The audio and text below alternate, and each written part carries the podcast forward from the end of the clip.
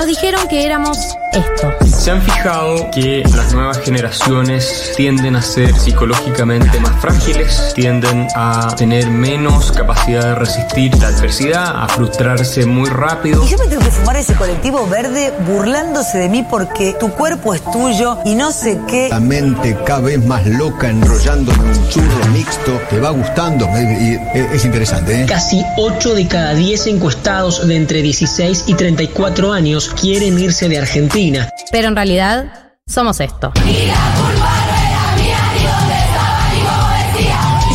Educación sentimental que hemos recibido y que es constitutiva de nuestras maneras de responder afectivamente al mundo. Porque le doy un beso, me quiere matar a mí, la homofobia no se acepta en mi país.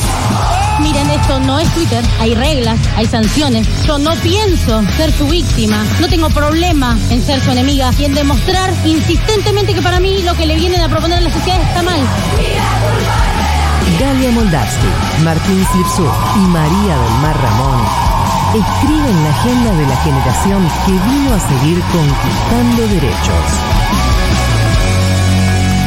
Esto es 1990.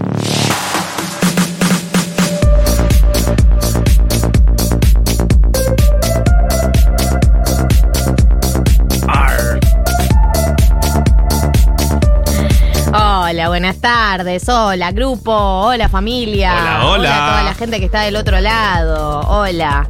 Eh, bienvenidos a 1990, bienvenidas, bienvenides. Eh, sé que venimos de un programa muy arriba, que es Cosañonia, que viene a hacerlo en vivo, con juegos y todo. Y nosotros también estamos arriba. Nosotros también estamos arriba, pero la presión es total. Porque. Y hoy se coge. Exacto. ¿Sí? En el mejor de los casos. No, no, no. Ah. La verdad que no. Pero bueno, en el mejor de los casos sí. Esto es 1990 para la gente que se está sumando por primera vez, porque ustedes saben que yo sé que ustedes se suman semana They a know semana. we don't. They don't know. Eh, Inserta aquí meme de Friends. sí, they know, we know. Em, vamos a arrancar haciendo la pregunta que no hago hace varios fines de semana, hace varios sábados, eh, Sí. técnicamente, que es una especie de encuesta sociológica que hacemos para conocer mejor a nuestros oyentes.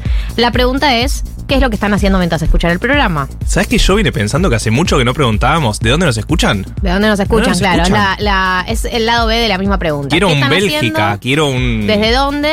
¿De dónde y qué están haciendo? Dale, vamos por Em, dos. Porque esto realmente nos sirve para eh, planificar el programa y eh, pensar a quiénes les estamos hablando. Una persona que está limpiando la casa, ¿no? Que por ahora ranquea entre las eh, actividades más realizadas un sábado a las 2 de la tarde. Sí. Si les estamos hablando a una persona que se está depilando, una persona que está Sucede. cocinando, una persona que está... Hay gente que nos escucha Estudiando. desde lugares que no son la ciudad.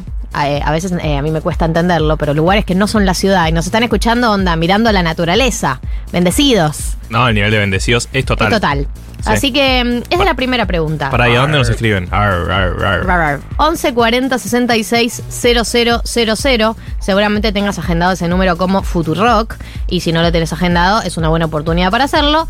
Y si no querés agendarlo, no lo agendes. Pero de cualquier manera, me gustaría que participen los que estás del otro lado, los que están del otro lado, en el 11 40 66 0000.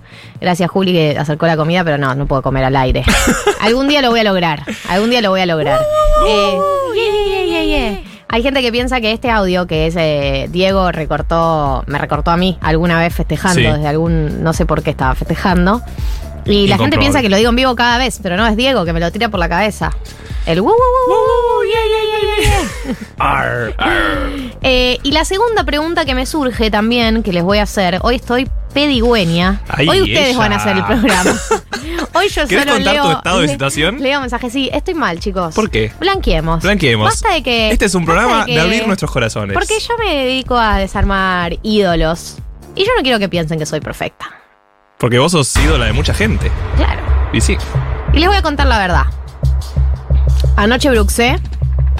Eh, muchísimo. buen, qué buen verbo, qué buena terminación de Bruxé. Como- Anoche bruxé como loca. Quiero decirle para la gente que me va a decir. em, fíjate si estás estresada por algo. Yo literalmente nací bruxando. No, no, o claro, sea, o yo sea- bruxo desde que tengo uso de razón. No es que estoy estresada por algo. Esto es o en todo parte- caso, naciste estresada. Nací estresada, también puede ser.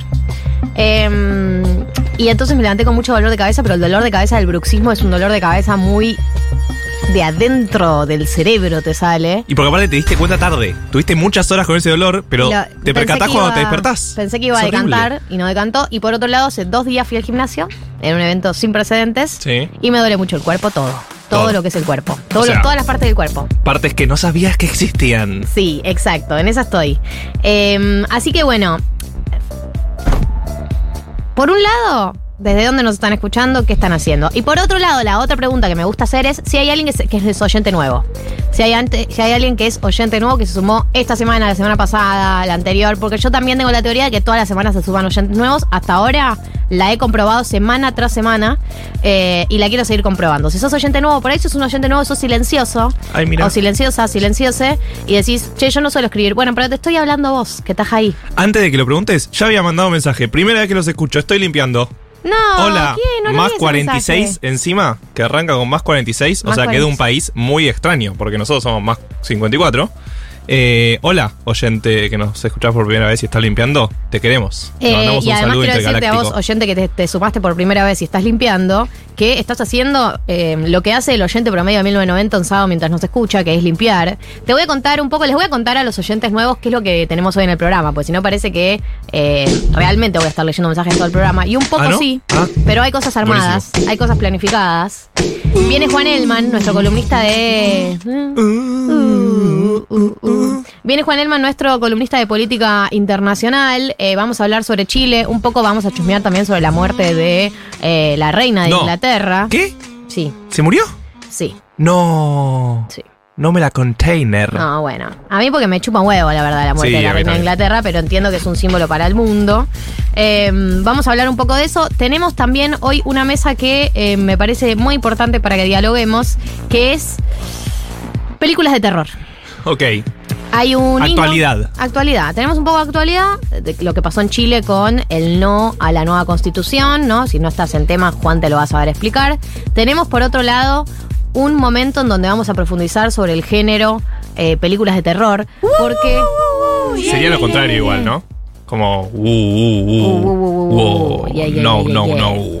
Em, porque eh, el otro día me topé en Twitter con un hilo que eh, se llama 10 películas de terror que son tan fuertes que poca gente llega al final. Ah, Y obviamente que, que hace una persona morbosa frente a un hilo como 10 este. películas. No ve las 10 películas porque es un compromiso muy grande con la causa, pero ves el hilo por lo menos y profundicé sobre cada película en particular, ¿no? Mm. Entonces em, me desbloqueó un trauma que tenía bloqueado, viste que uno a veces tapa esas Claro. cosas, que es que yo pasé una etapa de mi vida muy larga de em, quinto grado hasta segundo año que miré muchas, muchas, muchas películas de terror. Era el Mirá. plan, era el plan titular del fin de semana. o sea, la pasaba bien, básicamente, te gustaban. Eh, no sabía que iban a hacer tanta mella.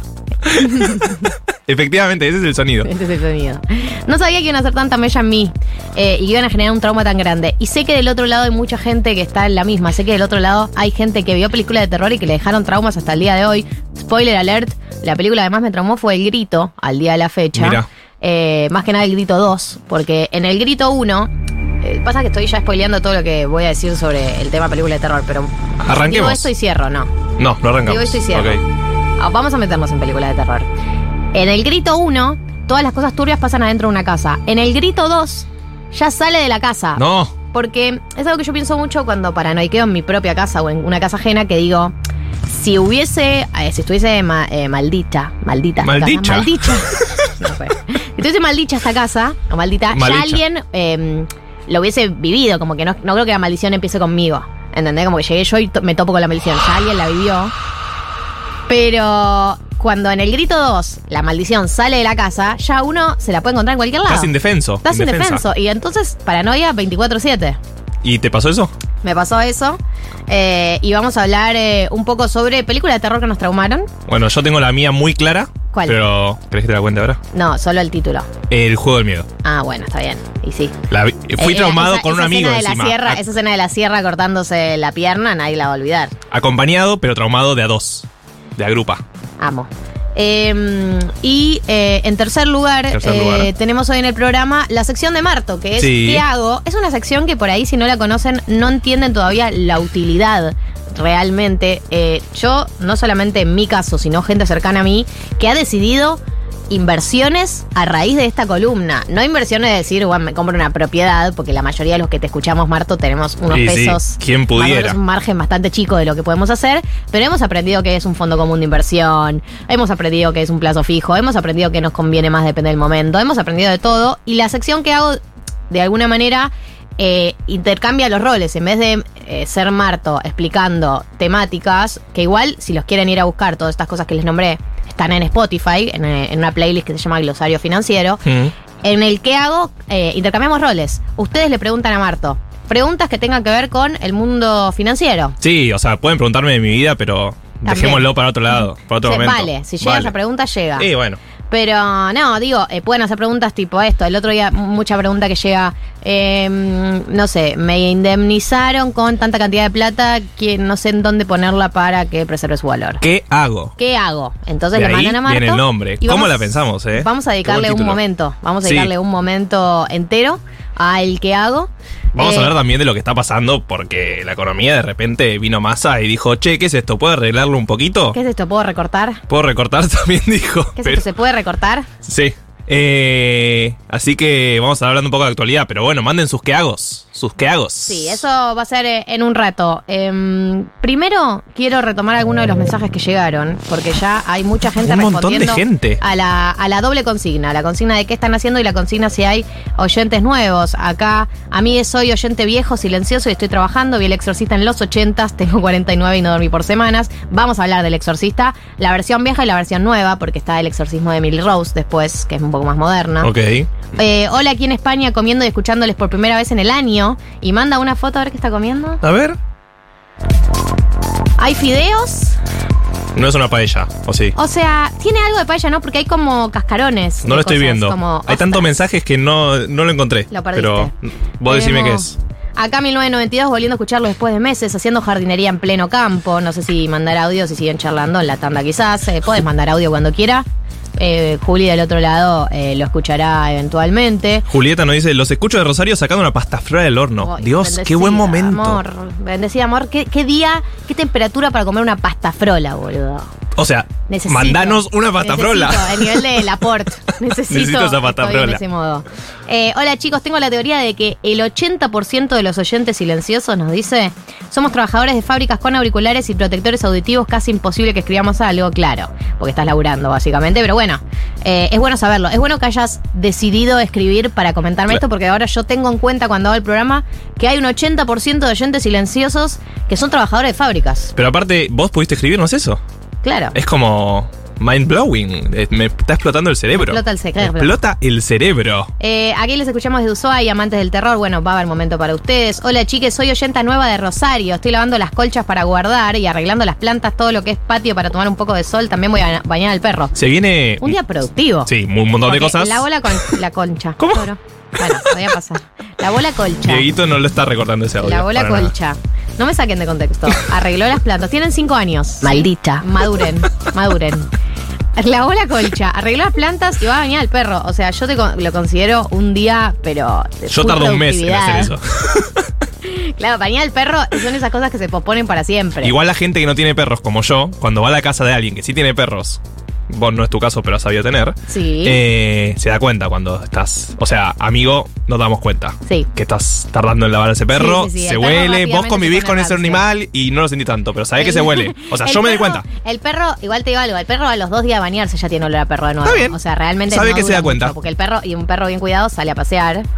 Eh, no hay que bañarlos, dice Juli. No, no es ¿Cómo no hay que recomendable bañarlos? bañarlos seguido, pero una vez cada tanto sí. O sea, Ay, ¿no hay que no.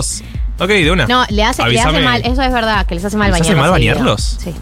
Porque como no, los porque no humanos. generan grasita propia. Sí. No, No su sé. pelito. no sé qué pasa con su pelito. Hola querida, yo te entiendo muchísimo, yo soy una señora de 42 años que bruxa de toda la vida, solo unas buenas placas, no esa porquería que hacen en general y un lindo clona antes de irte a dormir. Y mi más profunda solidaridad con vos acá haciendo el caldo este que enseña Paulina Cocina. Te abrazo, hermana. Gracias, gracias por el abrazo porque mm, la verdad que es algo que hablábamos con Juli y con Marto, dos personas que también bruxan. Eh, Bruxando por. Bruxan, Bruxantes se podría llamar este programa. que de inmadura que soy, de inmadura para mí es. No uso siempre la placa, como que a veces que no, a veces no. La mayoría de las veces no la uso. Revolucionaria, Pero no básicamente. es revolucionaria, siento que es una rebeldía pelotuda. Por eso, es pelotuda. De hacerme daño a mí misma. Sí. Hablemoslo en terapia. No, no, No. estoy hablando de otras cosas. Otra cosa más profunda. Mira si voy a hablar de bruxar. Eh, yo, es una extensión de mi boca, la placa. Bueno, te respeto por eso. eh, y voy a, voy a pensar en imitarte también. Pensalo, por favor. Bueno, chiquis, vamos a meternos en todo lo que es el programa del día de la fecha. Primero, Divididos, featuring Gillespie. El tema sábado. Em, se viene pelis de terror. Se viene Juan Elman. Se viene qué hago con consultas financieras. Voy a leer todos sus mensajes contándome qué es lo que están haciendo. Sí, gracias por escribirnos. Son un montón, un montón, un montón. Sí, voy a leerlos, no se preocupen. Quédense ahí, sigan mandando. Me encanta porque llegaron muchísimos mensajes, me siento acompañada. Me siento mal, pero me siento acompañada. Me duele la mandíbula, me duelen los músculos, pero me siento acompañada. ¿Eh? Así que mejor sentirse mal y acompañada que sentirse bien. ¿Sí? No sé. Qué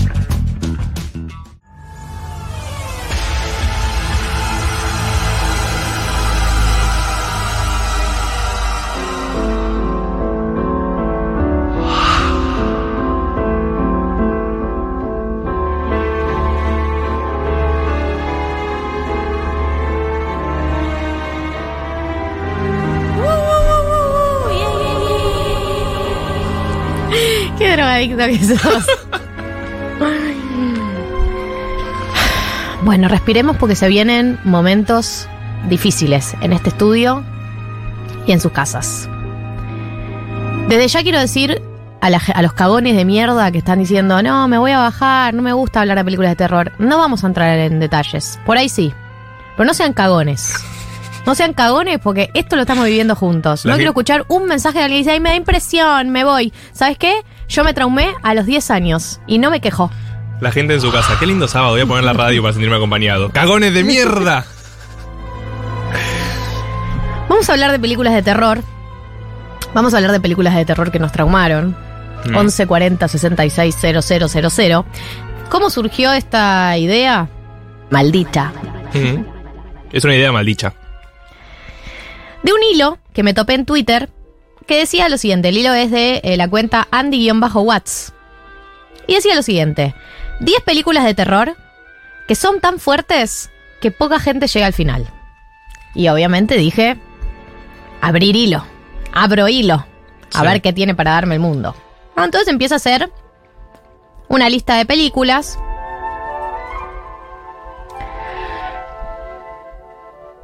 Por ejemplo, la película Martyrs, que es una película de Gaspar Noé, increíblemente, que es terror psicológico y la historia es, eh, la- es una historia de venganza de dos chicas que fueron víctimas de abuso cuando eran chiquitas y hacen una venganza muy sangrienta y tortuosa contra la persona que las abusó. Hay una remake en 2015 de Hollywood, pero la francesa es la más conocida. Estoy viendo las imágenes y hay gente, por ejemplo, que la despellejaron, Es- le sacaron sí, la piel. Es ¿no? un ¿Se le poquito así? Película número 2, esta la vio María del Mar, que le mandamos un saludo, está en Colombia, vuelve el sábado que viene. Es Serbian Film. Ustedes díganme si alguna de estas las vieron. Una esta- película serbia. Traducida en España como una película serbia. es Serbian ¿De qué se Film. trata? Dice, es una película serbia.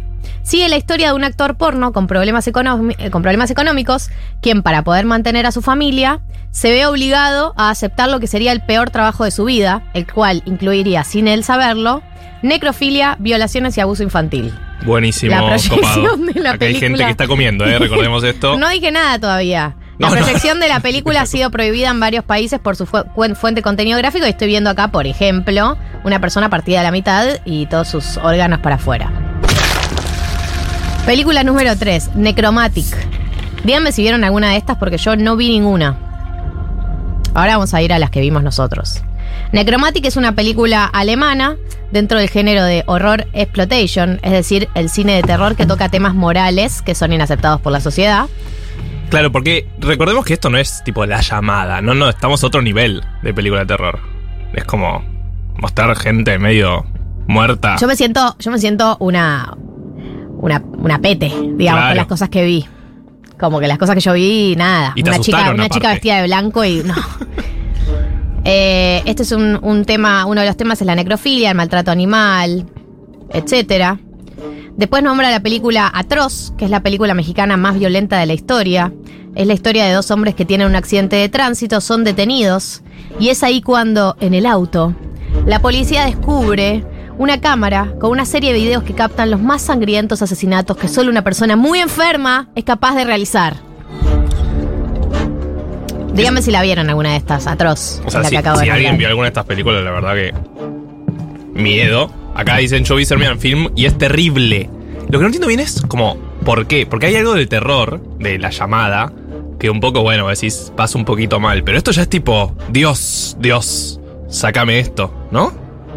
Mucha gente que vio Serbian Film se ve sin saber lo que, lo que se iba Ah, le le dijeron tipo, che, mirate esta. Porque María del Mar también la vio. Por ahí tiene como una bajada de línea más eh, ideológica, tipo plan, un tipo que hace esto por eh, le falta guita, es actor porno y decide hacer, como que por ahí la, eh, la, la descripción de la película no te adelantaba que te ibas a topar con Claro, todo pero eso. es tipo la sub, sub, sub. Película trama. número 5, Excisión. Mm. La protagonista es una colegiala muy solitaria, con una mente bastante retorcida, que sueña con estudiar medicina mientras busca la manera de hacer sentir orgullosa a su dominante madre. Aunque el adolescente tiene una fuerte obsesión con el sexo y las operaciones quirúrgicas, la forma en la que está contada la película nos hace recordar a cualquier clásico drama adolescente. Claro, llevado al extremo de la violencia y la sangre desmedida. Y vemos, por ejemplo, una imagen de una chica cogiéndose un chabón eh, asesinado, que lo asesinó ella por ahí. Con mucha sangre. Película número 6 y la que a mí más me traumó, aunque no la vi, ya estoy traumada. Todos los que me escuchan en otras radios saben qué voy a decir. La película se llama El cien pies humano. Dios. Ya ese nombre es como. Nada bueno puede salir de ahí. Ustedes no saben. Esto sí es un poco escatológico. Esto sí es un poco escatológico. Tápense los oídos si quieren. Un doctor alemán secuestra a tres turistas y los une quirúrgicamente cosiendo la boca de uno con el ano del otro. ¿Qué? Puedes buscar la foto, Marto. ¿Qué? Esto con la finalidad de formar un cien pies humano en el que todos compartan el mismo sistema digestivo y estén obligados a comerse el excremento de la persona que les antecede. ¿Qué? ¿Cómo? El primero no come nada, está con la boca suelta. ¿Y qué caga? Nada, por ahí le han de comer para que. No, no sé, chicos, no voy a entrar en detalles, no la vi, No se pero. entiende. O sea, eh, dale, una crítica social a que nos comemos la caca del otro. Dios. eh, las, estoy googleando las imágenes, son muy fuertes porque es literal gente comiendo caca de gente. Obligada, claramente. ¿No? Hay gente que dice que lo que estoy hablando es de gore, no de terror. Bueno, sí, creo que son películas que tienen en común. Claro, El es como gore. otro nivel. Y le pero pará, pero la de. mm, ¿La de qué? A mí me traumó el juego del miedo, ¿entendés? Comparado con esto, el juego del miedo es. Y con el mío, tipo, jajaja, voy, voy Cenicienta, riéndome. es, Disney. Bueno, voy a terminar el con igual, esto. chicos. Eh, la película Salo o 120 Days of Sodom, que es la de Pier Paolo Pasolini, que es sobre Mirá. eh, eh, la, la novela, está inspirada en la novela Los 120 días de Sodoma del Marqués de Sade. No lo tenía Pier Paolo. Pasolini así tan. Después la película número 8 es eh, I Spit on Your Grave. Una escritora se retira a una casa en el bosque para buscar inspiración y dedicarse a hacer su nueva novela. Nunca ir al bosque solo, ni solo. No, claro, o sea, ¿por qué harías eso? Guay. Errores. Guay. Bajar al sótano, errores. No lo hagas. Nunca, Don't. nunca. No, no, importa que te digan que está la plata para pagarle al FMI, no bajes al sótano. por nada del, del mundo. En la Argentina no tenemos tantos sótanos, ¿no? No, Debe es ser muy, por eso. medio yankee la, la Aprendimos. idea del sótano. Sí. Bueno, cuestión esa chica se va al bosque, eh, un grupo de hombres abusa de ella y ella eh, escapa y entonces decide vengarse y eh, vengarse uno por uno, básicamente. La película no- número 9 es Grotesque. Grotesque. O sea, imagínate, las, las anteriores se llamaban normal y esta es grotesca. O sea, Eh, esta es- tiene que ser realmente grotesca. Eh, sí, básicamente, claro, esto es eh, una película en donde eh, hay una cita amorosa de unos compañeros de trabajo, mientras están caminando los secuestra por una persona que los Mm. esconde en un sótano, hablando ¿Viste? del tema, ¿Viste? Te y los va a ir mutilando con calma. parte no, por parte. no, solo rápido por lo menos. Pero si no, no sería una película de terror. Claro, duraba dos minutos. eh, la última película, Gore. La última película, Gore. Es eh, Guinea Pig, o sea, ya te llamas así. Nada, tomas ultra sangrientas, muy difíciles de ver, tortura, gore, lo que sea, que está en una película de terror underground prohibida en su país de origen. Bien, este es eh, un hilo, como les decía, porque me están diciendo no entendés nada, me dice Luis, no entendés nada de películas de terror. Eh, llamen a Noé Custodio, la verdad que sí, Noé Custodio tiene una vida, un sábado al mediodía, un sábado a la tarde. Yo lo que digo es, este es un hilo que yo me topé, y lo leí, no es que lo armé yo. Ahora sí quería ir, ahora si me permiten, vamos a ir A nuestros a las películas que nos traumaron a nosotros. Quiero que ustedes compartan las suyas, ya las están compartiendo. A mí lo que me surgió de este hilo, te voy a decir la verdad, de todo lo que es el verdad. gore, Nunca me mientas. es que me, me genera mucha curiosidad qué es lo que se va a buscar, o sea, Sí. cuál es el placer en, en ver esto. O sea, yo tengo el morbo de acercarme, no es que no lo entiendo ese morbo, me acerco, pero al toque arranca, tipo, al si empieza humano vi un par de clips y... Ah, ¿viste clips? Sí, bueno. Y, y no pude seguir. No pude seguir. Tengo como límites. Pero no son morales, ¿eh? Es como. Me parece muy fuerte de ver. Y de hecho, el cien pies humano, te ves lo que me pasó el primer día que me la topé. No me pude dormir esa noche pensando en el cien pies humano. Y me tuve que poner a mirar películas, videos de gatitos y perritos, pues no me podía dormir. Te ponía de fondo la canción de Wouldn't it be nice to be together? Sí. Eh, películas que nos traumaron. Ahora sí, 1140 66 000, películas de terror.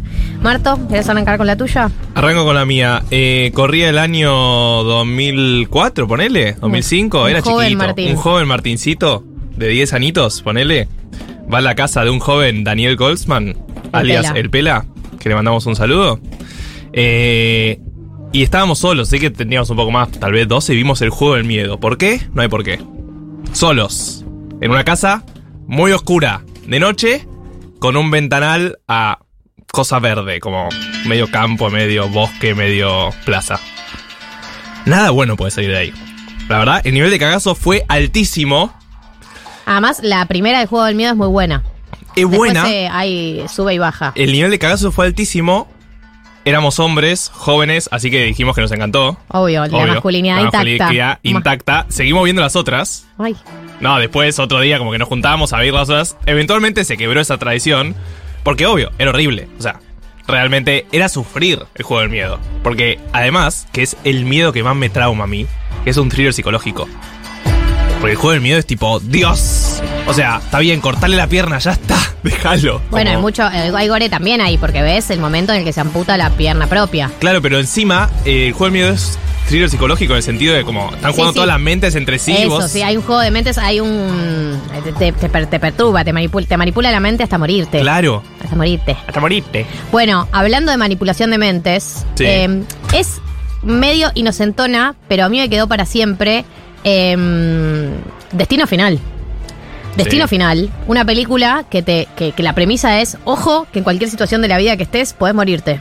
Sí, sí, sí, tipo, cuidado Ojo con, con- ir caminando por la calle. Sí, ojo con entrar a Easy, porque hay una muerte que es tipo en un Easy, Sí. una especie de ferretería, que el taladro se le ta ta ta ta ta, ta y lo mata.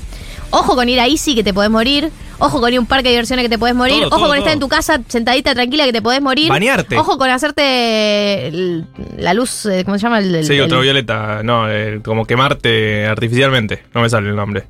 Bañarte también, amigo, que se está Oja- bañando. oja- y ojo se muere, puta, nada puedo hacer. Y el, el- el- el trauma se extiende en el tiempo porque la potencialidad de muerte está en todos lados después de ver esa serie de películas. Obvio. Y aparte nosotros fuimos criados por madres judías, así que eso sé.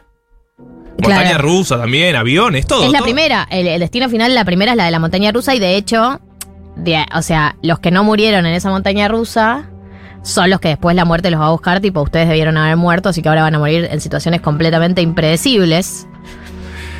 Mi mayor trauma a los 8 años, el capítulo de Oye Arnold del tren fantasma. Es que posta, hay momentos en los que, por más de que no sea tan terrorífico, te da mucho miedo. O sea, me acuerdo eh, la serie esa de terror que salía Escalofríos. Bueno, Bueno, el, el trauma ahora- originario. La ves ahora y parece un chiste, pero seguro. No que- es un chiste, ¿No? para mí sigue, sigue dando No, miedo. debe, debe ser medio. No, esa, ya la apertura era miedo, hashtag miedo. Eh, esta película que nombran, esa. Ay, Dios, lo pones es el tipo. terror es total. El terror Piel- es total. piel de gallina. Vamos River mañana. ¿Qué? Aparece mucho El Exorcista y El Exorcismo de Emily Rose. Vamos a hablar de las dos. No La podemos llamada hablar de películas de terror si no hablamos de las dos del Exorcismo. Sí, a ver, yo sabés que no. Yo siento que como que nunca entré demasiado porque me soy medio cagón. entonces A ver, no- El Exorcista es película del año 1973. O sea, Es la película que vos tenés eh, en el recuerdo como eh, la chica de la imagen que le, Sí, que que le le da gira la la cabeza, cabeza, Dios. que vomita para todos lados. De hecho, es la parodia que hacen en Scary Movie. Claro. Eso del exorcista. Y para mí lo que tiene el exorcismo de Emily Rose eh, es que es más contemporánea y la vuelve, es como que te trae el tema del exorcismo más cerca de tu experiencia, porque además, eh, para mí lo que tiene terrible el exorcismo de Emily Rose, que también igual tiene imágenes de cabeza girando, vómitos y etcétera, es que mm, medio como que juegan con la idea de que la piba puede llegar a tener un, un tema más psicológico originalmente, ¿no? Como que estaba más con algún tema psiquiátrico y después eh, al final era que estaba poseída. mm, Pero tienen toda una instancia donde, vieron que en el exorcismo de Emily Rose está un juicio donde se analiza el rol de las personas que forman parte, porque ella termina muriendo y cada uno va contando su experiencia, el padre que la intentó exorcizar, las personas que la trataron, la familia, y es tremendo cómo va escalando. Y además eh, está basado, supuestamente, en un caso real. no, ¿qué? ¿Qué? ¿Cómo? O sea, la historia es que una joven alemana que se llamaba Annelies Ma- Michel en los años 70. Era una familia católica Y que a los 16 años empezó a convulsionar, le diagnosticaron epilepsia, después empezó a tener una depresión profunda, la, hospitalizaron. Para los 20 años ya no toleraba ver objetos religiosos, había empezado a oír voces. Claro, Y un delirio. eh, en la familia creían que tenía eh, un, un demonio dentro. De hecho, re- empezaron a rechazar los medicamentos y empezaron a buscar ayuda en la iglesia. es que la y chance estoy de que viendo sean- las fotos. Si son muy religiosos y te pasa algo así en la familia, medio que encarás por el lado del diablo, ¿no? Y sí. Eh, pero si ves las fotos, o sea, yo te la muestro. Esta es la chica en la vida real, búsquenla. Es Emily Rose. Y está literalmente eh, poseída. Ah, bueno. Poseída, me Ay. encanta. ¡Me encanta! ¡Me encanta esta voz! Esa- Ah, y el miedo que está generando, ¿eh? Hay chicos que nos están escuchando y no van a poder dormir hoy. ¿Eso querés para tu vida? Vamos a ir a otra. niñez. Vamos a ir a otra. Hay que, hay, que, hay que ponerle. Para mí, si vas a empezar a ver películas de terror hoy, Sí. para mí tenés que arrancar por El Exorcista o El Exorcismo de Emily Rose, porque hay mucho del origen de las películas de terror que está ahí. Otra que nombraron que para mí es. eh, no puede ser em, eludida es el proyecto Blair Witch, Blair Witch Project. Ay, Dios, acaba ¿Qué de es? llegar un mensaje de eso. Pero Claro. no sé qué es. Contame. Eh, ¿No lo viste? Bueno, Blair Witch Project es el origen de las películas de terror con cámara. ah. De ahí surgieron toda la línea de. eh, después viste todas las que aparecieron en Actividad Paranormal, eh, Rec, Sí. que son todas con cámaras. Sí. Bueno, la historia de Blair Witch Project, eh, que es una saga, pero que para mí la, primera es la mejor, es eh, la historia de un grupo de chicos que em, desaparecieron mientras caminaban en eh, un bosque, unas colinas, y que nunca fueron encontrados, ¿no? Pero lo que se encuentra es una cámara que quedó tirada con filmaciones, y en las filmaciones vas viendo cómo los van chupando, se van desapareciendo y todo está filmado de manera muy amateur. Ah. Dolor país. Yo ya, o sea, yo ya no quiero ver eso. O sea, me contá la historia y no quiero ver.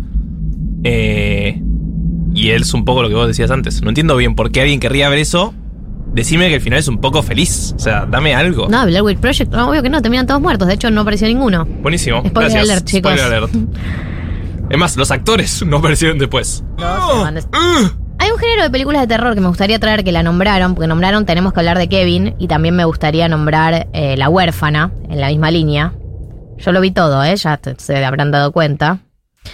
Que son películas de terror, pero que empiezan jugando con algo real, que es Ay, las canciones. No, las canciones no, No, por favor, no, no. las canciones no. Son películas que parten de una premisa real que es. Una premisa real que es. eh, ¿Qué pasa si tu hijo no te cae bien, no? Esa sería como la premisa original. En La huérfana adoptan una chica que después igual. eh, o sea, se salta turbia y, y quiere matar a sus padres y a toda Ah, la ok, gente básicamente y prender fuego todo. Y en Tenemos que hablar de Kevin. Eh, es eh, la historia de eh. Kevin, justamente, que es Ezra Miller. Ezra Miller, que ahora está en cualquiera, si viene siendo Bueno. la historia de, de qué es lo que está haciendo, está básicamente en cualquiera. Se metió mucho en el personaje. Eh, y es un hijo, él hace como el hijo adolescente de Tilda Swinton y es básicamente un pibe que comete asesinatos y que es súper hostil y la madre no sabe cómo lidiar con él. Claro, y sí, te entiendo. Empatizo con esa madre que no sabe cómo lidiar con su hijo asesino, pero hijo asesino de qué edad? No, ella es una adolescente, es una Ah. adolescente. La huérfana, ellos pensaban que era una niña, pero spoiler alert, puede spoilerles el final de la huérfana. ¿Está bien si lo spoileo? Sí, ya salió hace todo pasó hace- 86 sí, años. sí. El spoiler de la huérfana, porque la huérfana salta turbia, es porque es como una mina grande que tiene como algún tipo de complejo de nacimiento, Ah, como tipo Messi Benjamin, chiquito. Benjamin Button. Claro, y como que tiene el cuerpo de una nena chiquita, pero es una mina grande Mm, psicópata. mm. Que Eh, mata gente y prende fuego cosas. Acá hay alguien que nos dice nada peor que basado en la historia real y eso es cierto. O sea, puede ser que la- basado en la historia real sea literalmente el nombre de un personaje. O sea, le pusimos María a este personaje porque existió una María alguna vez y eso ya me traumó de por vida. O sea, no hace falta que exista un asesino. Nada, nada. Sí, sí, Yo ya sí. estoy traumado. A ver qué dice la gente, quiero escucharlo sufrir. Chiques, ríanse, pero a mí lo que me traumó no fue ni El Exorcista, ni Blair Witch, ni nada, fue Shumanji. Estar jugando y que el juego te, te chupe y que estés años perdida. Ay, sí, igual no era re feo. ¿Dónde estás? No, no, eso me hizo tener pesadillas. Igual la vi, la amaba, la vi muchas veces. Y aparecía un rinoceronte de la nada, tipo. Claro, porque Shumanji es verdad que es eh, que miedo la premisa, pero después es como toda una aventura también. Sí, pero. Pero una aventura con animales ciudad, salvajes. Claro. No quiero tener aventuras con rinocerontes. Déjame en paz. Otra que aparece acá, un mundillo en el que todavía no nos metimos. Primero, la persona que dice, boludo, a mí me da miedo Coraje el perro cobarde. Por supuesto. Sí, Same. Coraje el perro cobarde, perturbadora serie, donde pasaban cosas terribles y los abuelos ni se inmutaban. Que entiendo que si la ves ahora es un poco mejor porque es medio crítica como profunda de algo que no sé qué bien. La sociedad, supongo, en la que vivimos, como todo. Eh, pero la veías ahí y no entendía nada. O sea, no, no le veía las caras a los personajes. Solo había un perro que hablaba con los dueños. ¿No? Era todo un delirio. Era todo, no, el perro, el no, el desierto. perro estaba siempre con la computadora, él estaba como ahí, y los abuelos estaban en Marte, básicamente no les importaba nada, y él siempre veía amenazas y estaba a punto de escalar hacia los abuelos y él como que la solucionaba antes de que escale. Ok. Em, los quiero escuchar. Eh, manifiéstense en términos de audio, en formato audio, en formato los quiero escuchar. Olis, ter- película de terror para vegetarianos. Oksha, tuvo un ataque de pánico mirando cuando después de encariñarse durante casi dos horas con la vaquita gigante la llevan a un matadero y se muestra cómo mutilan una a una. No, terrible. boludo. Terrible. ¿Pero por qué es para.? A ver. ¿Pero por qué es para veget- No es para. Claro, es Claro, como es como, es de terror para vegetarianos. Pero bueno, por eso también, chiques, elijamos que ver, vamos. Eh, yo Si te- te gusta el terror, te gusta el terror. ¿Qué vas a hacer? Bueno, pero yo banco un poco el no quiero saber nada de la película, me la recomendaron, voy a verla. Pero en términos de terror me parece, ¿no? Como que cada uno conoce su límite. Eh, acá están nombrando, obviamente, una película de terror originario que es It, Oh. el payaso maldito. tenemos la It originaria y tenemos la It eh, nueva, que es buenísima también. Que da mucho miedo porque es moderna. Sí, da mucho miedo, pero está muy buena. A mí la, la nueva me gustó mucho, incluso más que la vieja. Eh, primero porque la premisa es completamente angustiante, que es un payaso asesino, o sea, es el la peor pesadilla de, de cualquier niño. Sí. Y segundo, porque el payaso se transforma en tu peor miedo cuando te, te acercás. Yo conozco una persona a quien no voy a desenmascarar, pero es mi compañera de vida, también se llama Yula, que tuvo que irse de un vagón de subte porque había una persona disfrazada de payaso que después nos la cruzamos en la calle Corrientes. Y me agarró como si estuviéramos viendo al mismísimo diablo. Es que sí, boludo. Es una persona adulta. siempre, te queda para siempre. Gana recuerdo, becas, ¿entendés? Porque además es un hijo de puta It. No tiene, no, no tiene, ay, no, no tiene, no le tiene nada lástima a ningún niño, se la agarra con todos. A verlos, a escucharlos. Hola, la película que a mí me gusta o me traumó eh, es Cementerio de Animales. Me gusta pero o me tiene traumó. muchas cosas Cementerio de Animales. La vi cuando era chico, fuimos con mi mamá a ver eh, Volver al Futuro, Terminator, una de esas, y nos encontramos con esa y nos quedamos en el cine viendo gente que revivía. tiene muchísimas cosas buenas, como por ejemplo que la banda sonora son los Ramones y ahí también me enamoré de los Ramones. Ah, Espectacular. bueno, te llevaste algo. Si la vida te da Eh, limones, hacer limonadas. Claro, eh, la- el libro eh, Pet Cemetery o Cementerio de Animales es de Stephen King, que es un capo del terror. Y la trama, sí. Lo de los Ramones de Pet Cemetery, es de eso no sabía que había una película de eso. Ay, Mirá. Ay, yo tampoco sabía que era por la película. Increíble, ahora quiero ver la película. Porque es un temón, pero me va a dar miedo, así que no sé qué hacer. Eh, básicamente, la trama. Sí, a ver. Un saludo a Paula. Luis y Rachel son un matrimonio que se mudan con sus hijos a una nueva casa, con su gato y etcétera. Cerca de su casa vive Hudson, que es un hombre viejo y solitario. Mm. Él y Luis se hacen amigos. Hudson lleva a la familia a una caminata en el bosque detrás de su casa. Un camino bien cuidado lleva a un cementerio de mascotas. Mal escrito Semantari en vez de Sí. cementerio. Donde los niños de la ciudad entierran a sus animales muertos. En su mayoría perros y gatos muertos por los camiones de la carretera que se los llevan puestos. Mm. Esto no lo dice él, lo estoy contando yo. Una calorada discusión arranca entre Luis y Rachel al día siguiente. Rachel desaprueba hablar sobre la muerte y ella se preocupa por cómo su hija, que estuvo ahí en el cementerio, se puede ver afectada por lo que pasó. Nada bueno puede salir de esto. De a partir de acá, básicamente lo que empieza a suceder ¿Por qué te reís? No hay nada de risa, hay un cementerio. es que empiezan a morir animales y empiezan a aparecer revividos. No. básicamente. No estoy spoileando, chicos. Son todas películas que salieron hace 20 Sí, años. ya sé, obvio que no estás spoileando, pero bueno.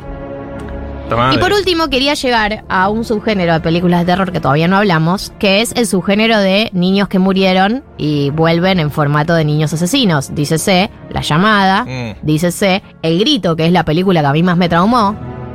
Porque el grito tiene algo que es muy terrible, que te queda para siempre, que es un sonido que hacía el nene cuando estaba a punto de aparecer, que era el siguiente. No, no me sale tan bien.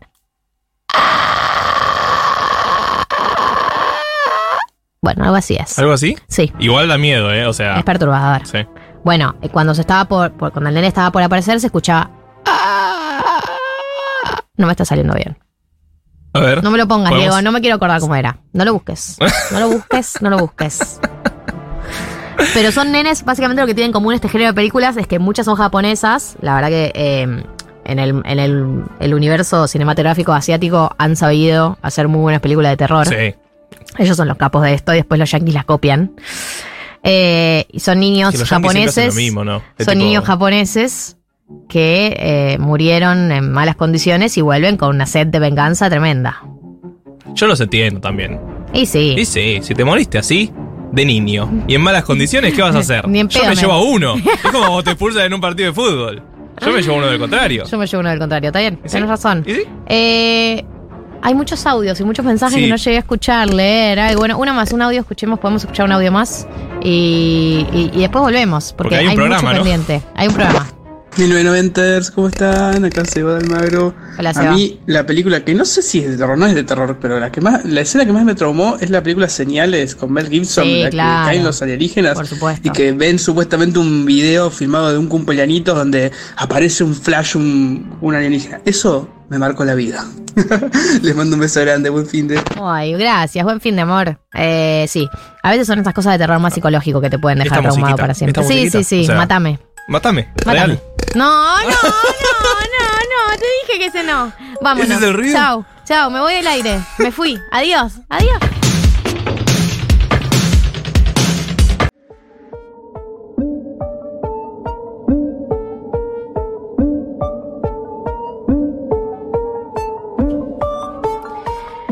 Ahora sí, 14 y 58. Hay muchos mensajes pendientes, me da muchísima ansiedad. Si fuera por mí, eh, realmente me sentaría a leer mensajes y responderle a cada uno de ustedes mensaje por mensaje porque, nada, me parece muy tierno que activen y que manden mensaje. Eh, así que lo vamos a retomar esto, vamos a retomar los mensajes que mandaron tanto de pelis de terror como toda la gente que nos contó que estaba haciendo mientras eh, nos escucha, la gente que se sumó como nueva oyenta. Algo que me, me pone muy feliz, como confirmar sábado a sábado que se suma gente, es algo que me llena de felicidad. Así que no quiero dejarlos así colgados para siempre. siempre. Que no Vamos se a corte. retomar los mensajes en un ratito, pero hay un programa por hacer. Y hay algo de actualidad eh, del ámbito de la economía, del ámbito financiero, que la persona para hablar del tema es Martínez Lipsuk. Marto, Hola, ¿cómo están? ¿cómo estás? Bien. ¿Vos? Bueno, bien. Antes de que arranques, eh, dejamos abierto el 1140 66, siempre está abierto, ¿no? Pero eh, está particularmente abierto, vamos a prestarle atención. Para que manden sus qué hago, que en un toque los vamos a retomar. Eh, dudas eh, sobre el mundo financiero, dudas sobre ahorros, dudas sobre métodos de inversión, dudas sobre buenos momentos para hacer o tal o u otro gasto, dentro de lo que Marto pueda responder, ¿no? Él sabrá hasta dónde Sí. lo hará. Eh, pero bueno, ya lo dejamos abierto en el 1140 66 000. Y ahora sí, Marto, eh, para que nos actualices un poco sobre lo que está pasando mm, en este país. Los actualizo porque voy a hablar de algo que es muy importante y seguro escucharon hablar, pero no sé si saben qué son. ¿Qué son? Las reservas del Banco Central. Las reservas del Banco Central. Bueno. no sé, pero sé que eh, siempre estamos tensos por ese tema. Estamos Siempre tensos. Necesitamos, y siempre necesitamos más. Siempre necesitamos más. Qué codiciosos que somos, Ay, eh. típico argentino. No, eh, necesitamos más porque tenemos pocas, muy pocas, muy pocas. ¿Cuándo fue la última vez que tuvimos muchas reservas? Es una buena pregunta. El tema es que cuánto es mucho, ¿no? Si comparás contra países de la región, casi siempre estamos debajo de lo que deberíamos. Eh, pero para que te des una idea, en las pasos de 2019 eran 70 mil millones de dólares. Sí. O sea, 70, básicamente, quédate con ese número. Me quedo con el 70. 70. Alberto asumió y ya eran 45. Y ahora ya son 37. Ah, claro, claro. Claro, claro, claro. Eh, perfe- entiendo perfecto. Son números de los que yo no tengo ningún tipo de noción. Pero te das cuenta que pero está bajando. entiendo que está bajando. Eh, ¿Y cuál es el método para mm, recaudar reservas, para tener más reservas? Bueno, el método para recaudar más reservas es básicamente cómo conseguir dólares. Puedes conseguir dólares con deuda, puedes conseguir dólares exportando. Para, ¿Las reservas son en dólares? Las reservas son toda la moneda extranjera, digamos, que tiene el país. Bien. O sea, pueden ser dólares, pueden ser euros, pueden ser oro, Yuan. pueden ser yuanes. Pero claro, se contabilizan generalmente en dólares. Eh, pero el tema es que esas reservas, ahí también se está incluyendo dólares que son los que tiene la gente, la gente en el sistema financiero. Ah, si yo tengo 200 dólares en mi cuenta En de banco, banco. está siendo contada como plata del. Está como de las contada dentro de las reservas? reservas, claro. ¿En serio? Las reservas netas, que son las que tiene solo el Banco Central, que son del Banco Central, Que no son las que, que, tenemos que nosotros. no son las que tenemos nosotros, sino que el Banco Central puede hacer lo que le gu- guste con esos dólares, son 1.500, 2.000 millones de dólares. O sea, de esos 37 hay dos que son del Banco Central. ¿Y, el con esos... es de la gente? Y el resto de la gente, las empresas. Entonces, con, o también puede ser que tengan forma de oro o forma de como el swap, por ejemplo, que tiene como intercambio con China, bla. Pero así como dólar, billete, taca, taca, son dos. Y con esos dos, tiene que mantener el precio del dólar. Por eso nos importa tanto las reservas. Por eso, cuando hay pocas reservas, empieza la duda de qué va a pasar con el dólar. ¿Va a haber devaluación? No va a haber devaluación, que es lo que se vino charlando las últimas semanas, meses. Y por ahora Massa lo viene evitando. La pregunta es, bueno, ¿cómo lo evitó? Bueno, un poco de ajuste. Seguro ya escucharon hablar. Ha recortado varios presupuestos de varios ministerios. eh, y algunas cosas puntuales, como por ejemplo ir a negociar con el BID para que nos den más dólares. Yo le decía, ¿cómo se puede conseguir dólares? Bueno, tomando deuda es una. BID, Banco Interamericano de Desarrollo, liderado por Mauricio Claver Carón. El, el delegado de Trump que a- a- cuando estaba Silvino Batakis en el ministerio dijo no les voy a girar ni un peso manga Sí. de cucas y ahora que llegó a Massa dijo bueno por ahí sí. Se sacó una foto, estaban los dos muy contentos. Eh, recordemos que no nos quiere mucho porque la elección para ser presidente del BID compitió contra Belis. Gustavo Belis, hombre de Alberto Fernández, ganó Clever Carón, entonces nosotros le disputamos el poder, perdimos contra él, y bueno, no nos quiere mucho también por, ese, por esa jugada política que nos salió mal como país y como gobierno.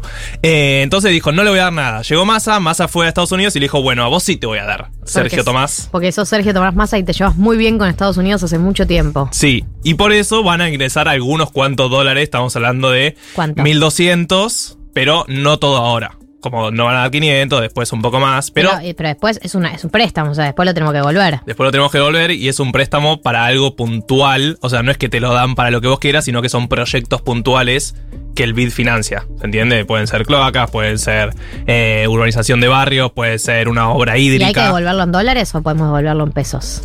Eh, hay que devolverlo en dólares. Discúlpame, ¿te podría dar estos billetes de Monopoly?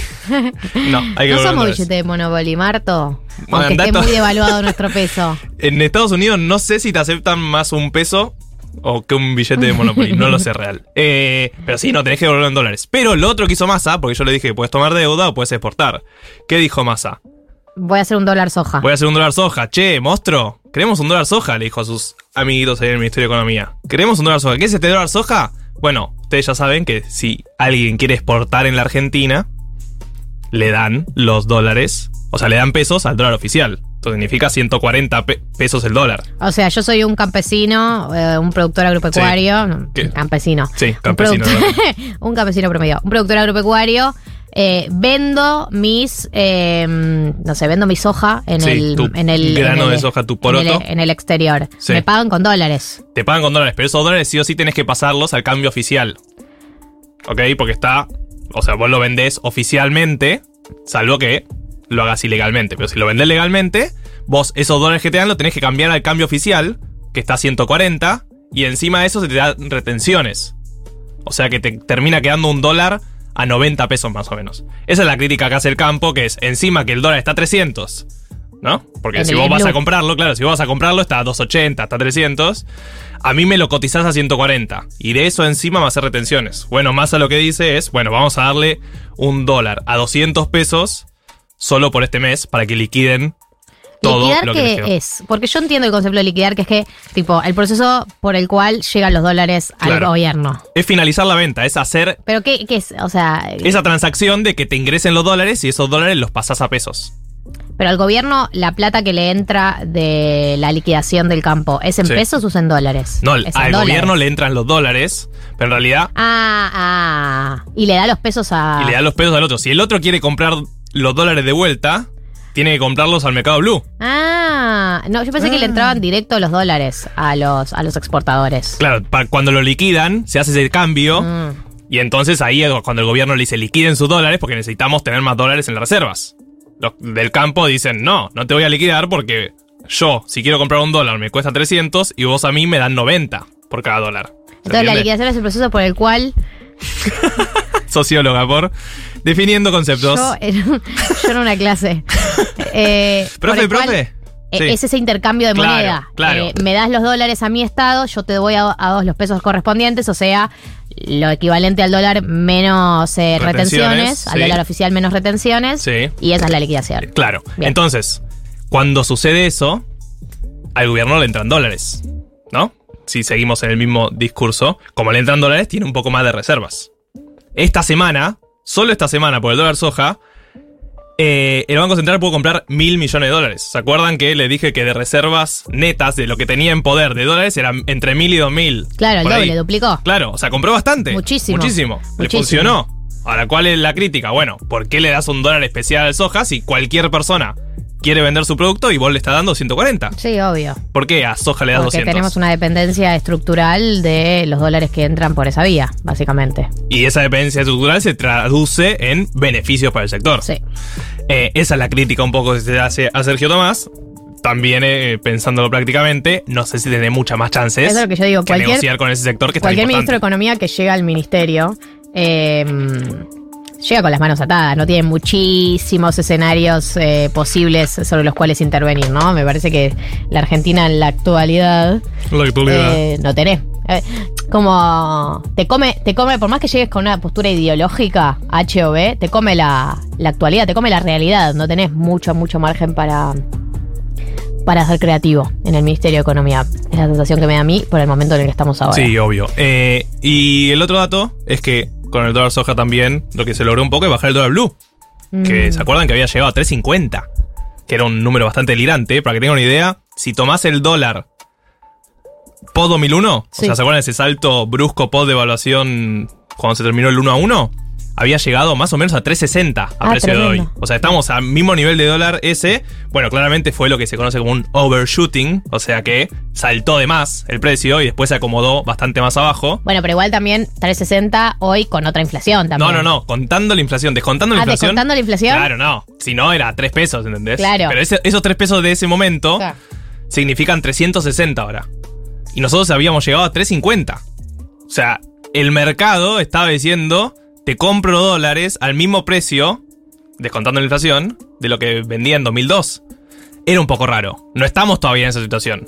No, O sea, mal, estamos gracias mal. a Dios. Estamos mal, Estamos mal, pero estamos no en esa situación. Bueno, No, bueno. y el dólar bajó un montón. Igual es algo que, que yo percibo mucho. Por ahí nosotros que estamos eh, hashtag hiperpolitizados, las personas que trabajamos mucho de esto y que hablamos mucho de esto, nos acostumbramos a cierto clima de crisis. Pero me pasa con amigas que me preguntan, ¿no? ¿Hasta dónde puede escalar esto si se viene una hiperinflación? Como que mucha gente que no... mm, que no. Igual nadie sabe hasta dónde puede escalar esto, ¿no? Pero como con una sensación de cuán grave realmente y cuánto va a escalar esto, cuánto se va a desmadrar, ¿no? Ah, Está esa sensación. Y también estuvo mucho en el momento en el que hubo, bueno, asumió Bataki, renunció Guzmán de repente, asumió Bataki, parecía que no tenía tanto poder político, ¿no?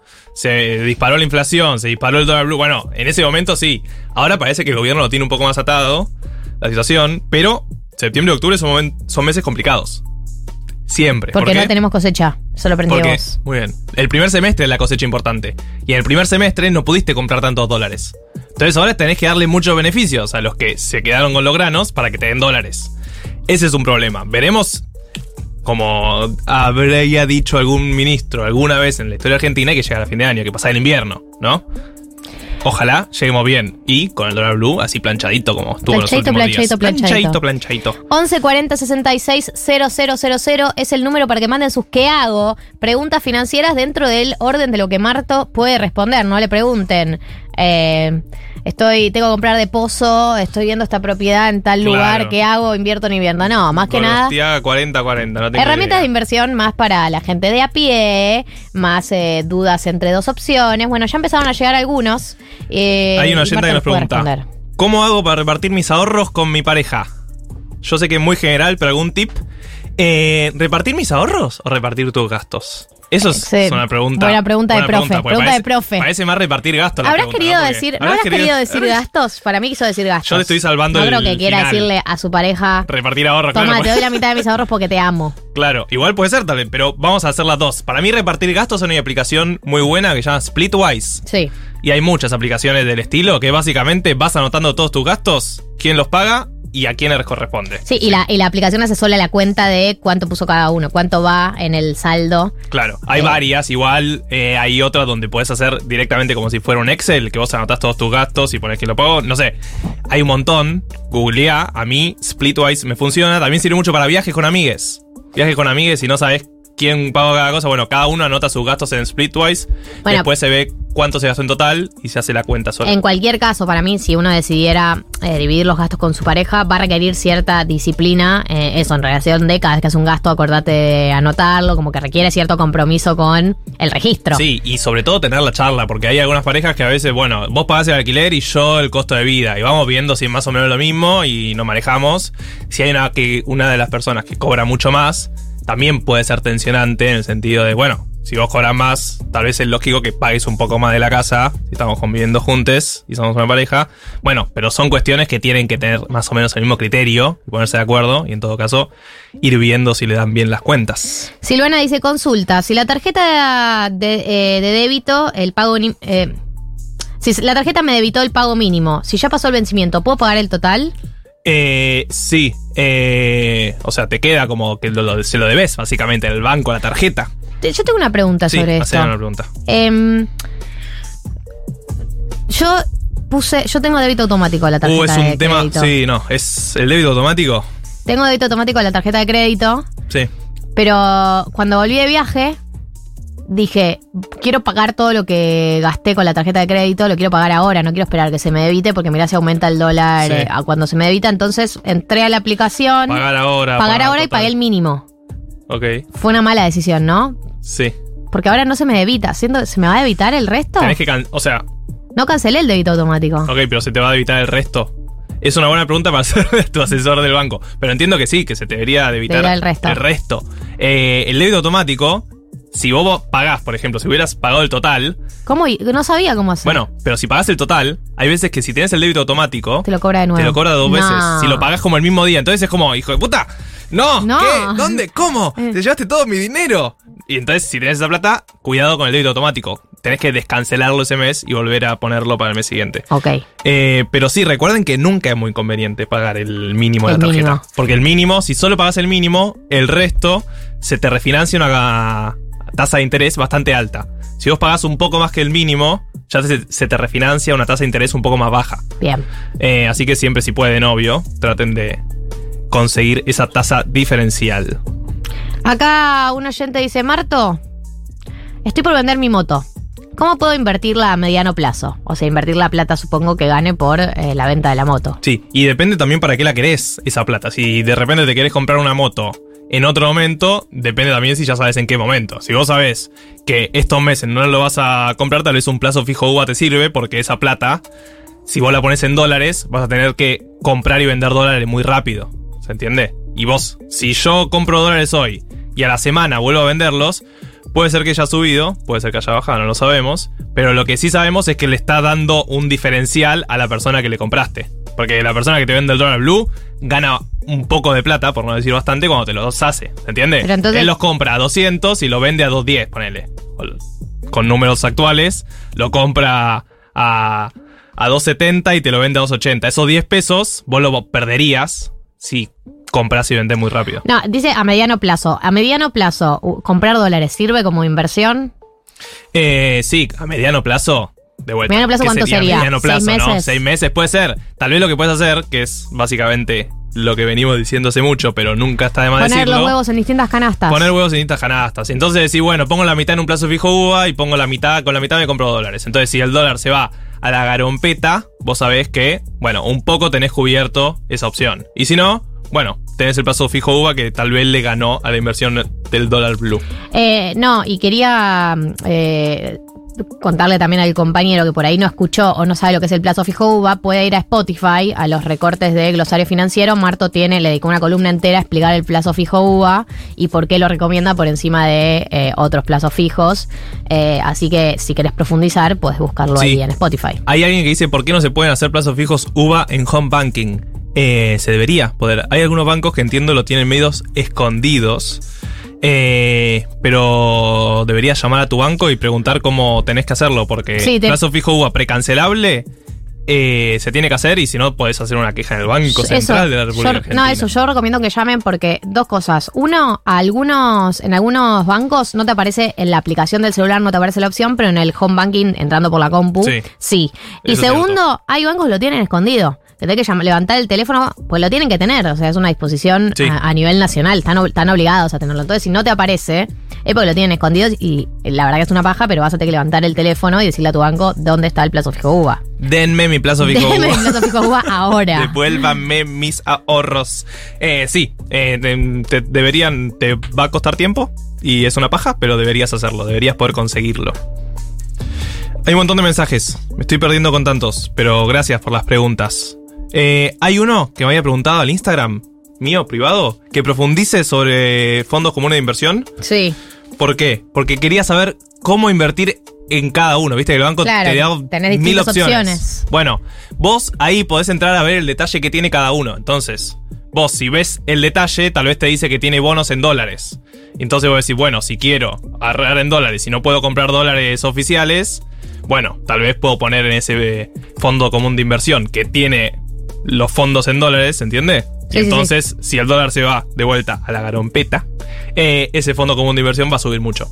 Eh, tienen que, si quieren entrar en ese nivel de profundización, tienen que leer los detalles de cada fondo Claro, común de no. inversión. Y también me parece que ya hay un nivel del mundo financiero que tenés que ponerte a estudiar, ¿no? Para No, es que entender. real es dedicarle tiempo a leer cada una de las cosas y ver si está en pesos, si está en dólares, si está en empresas, qué empresas. Y Porque yo los cuál entiendo. preferís vos. Yo entiendo a la gente. La gente es como yo, que yo voy a Marto y le digo, Marto, ¿qué hago para ser millonaria? Y claro, la información que Marto nos puede dar tiene una limitación y después está lo que cada uno hace por su cuenta, como informarse, leer y qué sé yo.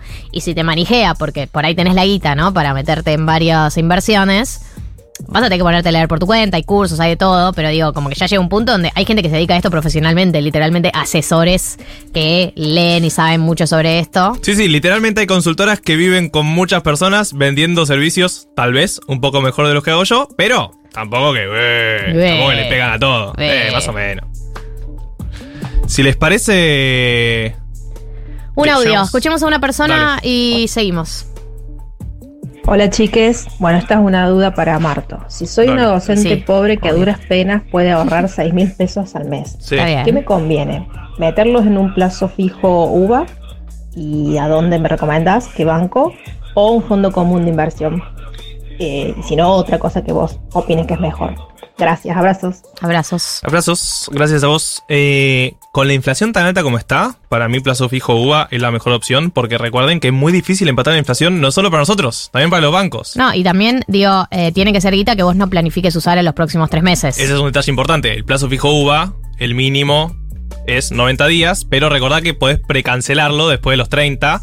Te da menor tasa, pero llegado el momento, si necesitas en el día 45, necesitas la guita sí o sí, bueno, lo cancelás y te depositan con alguna cierta ganancia que seguro te va a servir. Entonces ahí mi decisión, estos meses con la inflación tan alta sería plazo fijo UVA. eh, pero bueno, si necesitas la plata día a día, ahí sí, poner un fondo común de inversión y te despreocupás.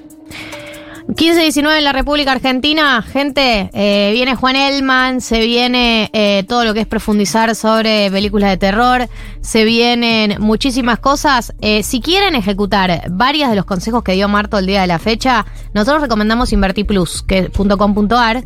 Eh, en el Instagram, en las stories de Futu, tienen el link para entrar, pueden redirigir de ahí. Pero mientras tanto, eh, es pueden chusmear, porque ahí tiene tanto para comprar dólar oficial como para comprar el dólar MEP, como Sí. fondo común de inversión y ahora sumó criptomonedas. Así que Marto ha hecho columna de cripto, pueden buscar también el glosario financiero eh, y chusmear invertiplus.com.ar, los pueden seguir en sus redes también eh, para ejecutar ¿no? parte de lo que Marto explicaba hoy. Así es.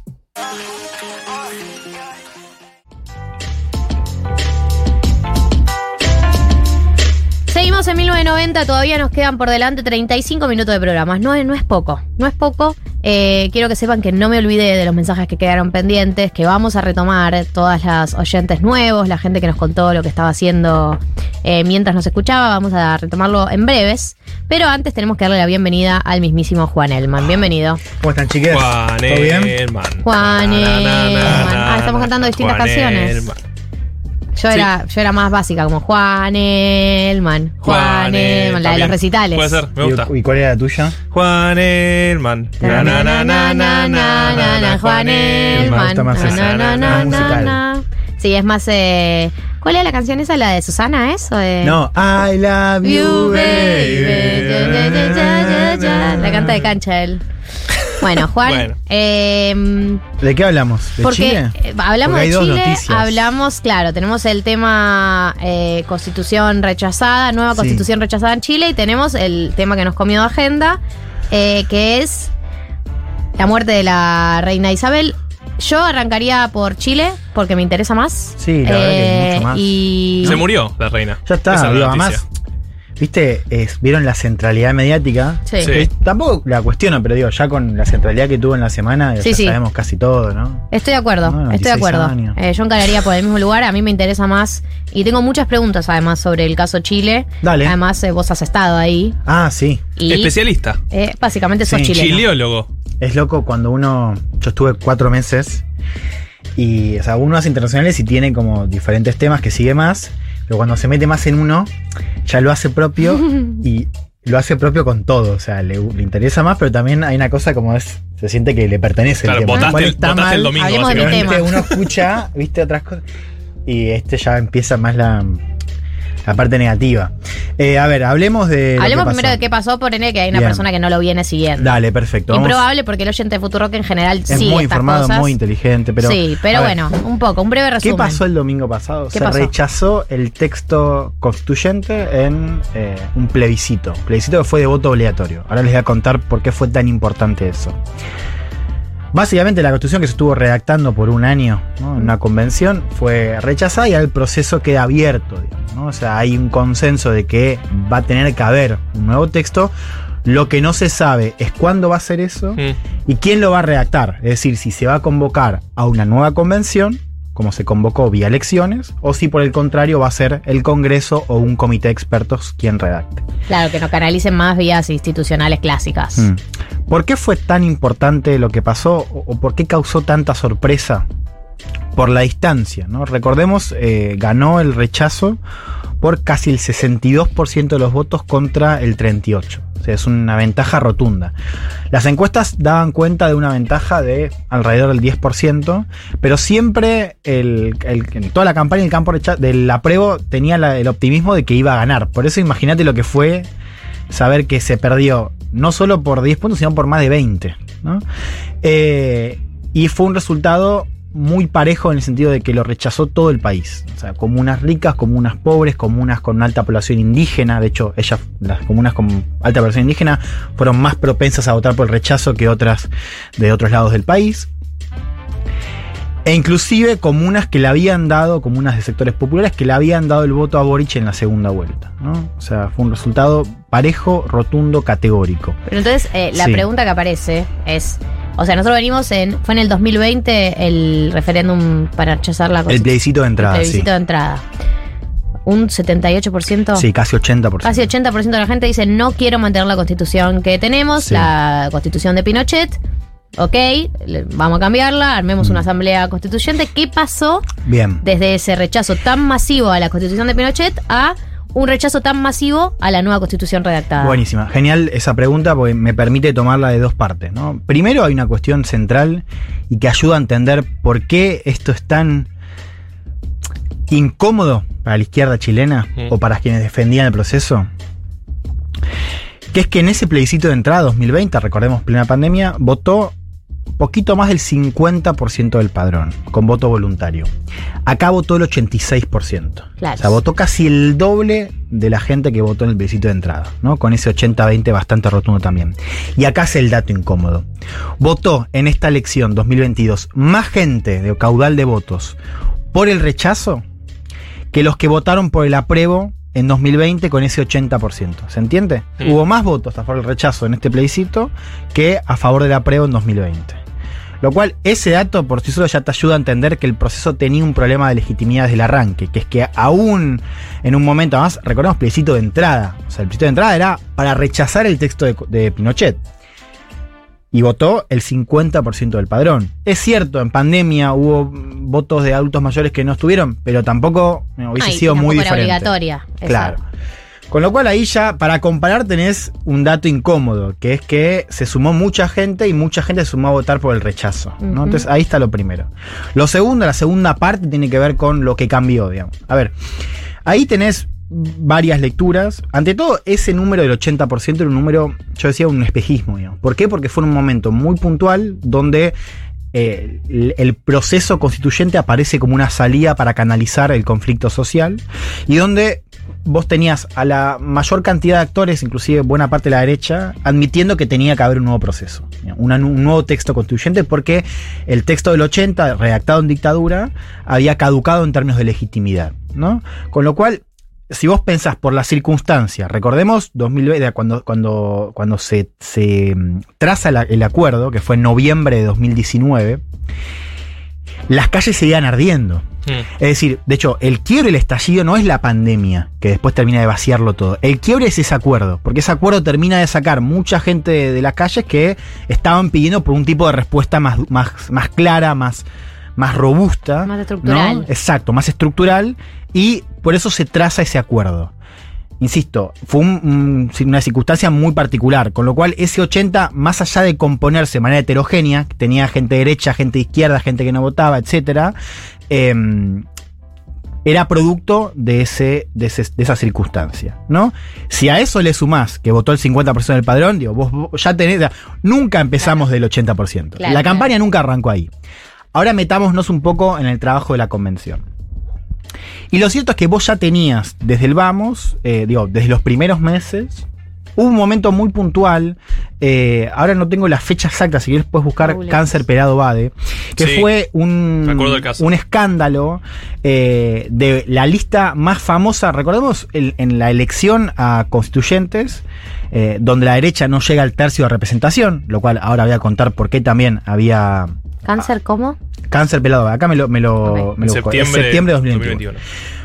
Vos tuviste una, una convención compuesta por, por pocos eh, representantes de derecha, por más de izquierda, pero sobre todo muchas figuras de izquierda independiente, nucleados en una. En, en varias, pero sobre todo en una lista que se llamó la lista del pueblo, que era una- la lista más representativa de la irrupción de los independientes, desde, no sé, desde obreros, una maestra, la tía Pikachu, ¿no? Figuras independientes de la calle que van a la convención. ¿Qué pasa? En septiembre de 2021 se, eh, el diario La Tercera revela en un reportaje, un reportaje además bastante interesante porque arranca una pregunta y en- una entrevista que en la entrevista terminan develando que esta figura, el pelado Bade, que era una figura muy popular, que había sido bastante, había estado muy presente en las calles, había fingido tener cáncer. Además le decían el pelado había fingido tener cáncer como una manera también de venderse en la protesta, ¿no? O, o era parte de, de su relato de vida. El tipo decía que tenía cáncer y, ¿Y era cómo se, mentira. re- cómo se revela? que- En, la, en el reportaje además le hacen una entrevista como... No lo van a entrevistar por eso, pero en el propio proceso de la entrevista terminan revelando, después lo pueden buscar ahí, la tercera pelado Bade, y la tercera termina, o sea, termina cambiando el ángulo de la nota y, y titulan con el pelado Bade fingió tener cáncer. Ese momento marca quizás un punto de inflexión en la cobertura mediática eh, y a partir de ahí la lista del pueblo se empieza también a, desconfigurar y empiezan a haber también otra serie de problemas al interior de la convención y sobre todo con los independientes que ya empiezan a tener el proceso, o sea, ya empieza a ver, y esto los- lo, registran diferentes encuestas, que mucha gente, inclusive mucha gente que votó a prueba, se empieza a a alejar del proceso, a alejar de la discusión, que además tenía otros problemas. Digo, había mucha gente que efectivamente en, las- en los debates, en la comisión, en la convención tenía, si querés, do- dos áreas. El pleno, que era donde se discutía, estaba todo y se discutían los artículos que después iban al texto, y las comisiones, que estaban separadas según, no sé, derechos Sí, sociales, forma de Estado. Y en las comisiones, efectivamente, estos, especialmente estas figuras independientes, tenían un discurso o posiciones, si querés, más maximalistas. Ahí empieza esta polémica de la plurinacionalidad, eh, si querés, de posiciones más de izquierda, más radicales. Que yo creo que el texto no incorpora, o sea, el, el texto no era un texto radical, pero efectivamente la generó cobertura, sí. claro, vos, vos escuchabas eh, la discusión, de hecho yo estuve también ahí en, en el, en el propio edificio y, vos lo seguías, y era raro ver qué estaba pasando, porque decías, no, pará, tenés un convencional que estaba proponiéndose la dictadura del proletariado, ¿viste? Sí, sí, Debate sí. En, en medio Claro, más intratable, en comisiones. ideas. Eso después no llegaba al pleno. Pero los medios que también, por supuesto, tenían su propia intención eh, o su propio enfoque, los, lo, O sea, lo- se lo planteó la idea ponían. de que Sí. eh, el grupo que estaba redactando la constitución era un grupo radicalizado o que un sector estaba radicalizado y se estaba escribiendo una constitución demasiado, que giró demasiado a la izquierda. Sí, el punto que quiero hacer es que el órgano tenía problemas desde antes del texto. O sea, el texto podía haber sido diferente, sí. Hmm. Podía haberse ocupado de la cuestión de la plurinacionalidad, de la plurinacionalidad de otra manera, seguro. Podía haber incorporado propuestas de la derecha que no estuvo representada con ese tercio, o sea, estuvo re- representada, pero no, eh, o sea, sin poder de veto, ¿no? Siendo prescindible, seguro. Ahora, el órgano ya tenía problemas desde el vamos, ¿no? Desde, desde que arranca a sesionar, ¿no? Y después se van profundizando. Y así llegamos al texto, digamos, ¿no? Que es un texto que tenía dos, para mí, do- dos pilares bastante claros. Una era la idea del, del Estado Social y Democrático de Derecho, que básicamente incorporaba, era un quiebre radical con el texto neoliberal del 80, ¿no? Esta idea de que la seguridad social y otros, otra serie de servicios, entre comillas, para la discusión del, del- para el texto del 80 eran ahora derechos y estaban asegurados por el Estado. Y después la forma del Estado, ¿no? Se eliminaba el Senado, se asumía este nuevo Estado plurinacional, se le daba cierta autonomía eh, a las naciones indígenas en materia judicial, lo cual generó mucha polémica. Generó tanta polémica que el gobierno de Boric se- y los partidos que lo componían, que lo componen, eh, dijeron que iban a, a- a reformar esos artículos, con lo cual eso también le hizo perder épica al, al- Claro, al claro. acuerdo. Y si querés un elemento más, tiene que ver con el escenario político, ¿no? Esto es lo, lo tercero. En el 2020 vos tenías a la derecha dividida y donde una parte de la derecha decía hay que apostar al nuevo Chile. De hecho, en ese momento el favorito, que era Joaquín Lavín, el candidato de la coalición de Piñera, el tipo decía hay que aprobar ¿no? para justamente participar de ese debate eh, y de alguna manera reformar, pero también protegiendo algunos de nuestros intereses. Cuando la derecha no llega al tercio en la convención, en las elecciones, paulatinamente termina alejándose, o sea, empieza a alejarse. Cuando digo derecha en Chile es hablar de derecha eh, política, derecha empresarial y derecha mediática. Y esta vez lo digo, o sea, realmente es, es así, es, es- es bien claro. ¿no? Eh, con lo cual, ahí algunos dicen que la derecha, eh, aún con otro texto, tampoco hubiese apoyado el apruebo, ¿no? Porque también para la derecha esto era una manera de volver a unirse después Claro. de una elección donde había primado más bien la, la desunión. Y viceversa, la izquierda tuvo otro problema, que es que es un gobierno bastante débil, por un lado, o sea, esto lo dicen las encuestas, no arrancó bien el gobierno de Boric, arrancó muy tironeado por las diferentes alas de la coalición, y con un quiebre estructural en el campo de la izquierda, que es que si uno se mira la campaña, las voces que defendían el, rechazo, las voces más estridentes en términos mediáticos, no eran los sectores más conservadores de Chile, no eran los pinochetistas, que, claramente estaban por el rechazo, sino voces de centro izquierda que decían que había que tener una nueva constitución, pero que no era esa. No esa, claro. ¿no? Con lo cual se hizo mucho más difícil plantear la discusión con figuras de centro izquierda, eh, y eso, por supuesto, le sacó peso eh, a, a la campaña del, del apruebo. Y nos lleva a este escenario que, digamos, esta es una primera lectura, ¿no? Para mí el punto más claro es la cuestión de, de la representación. O sea, lo que te muestra esto, y era un poco porque lo que te muestra que haya votado el 50% del padrón en el plebiscito de entrada, ¿no? Un plebiscito que, ¿se acuerda cómo fue vivido acá? Era eu- Sí. pura euforia. Sí, Era- sí, el sí. 80% de los chilenos no quiere la nueva... Bueno, en realidad no era el 80%.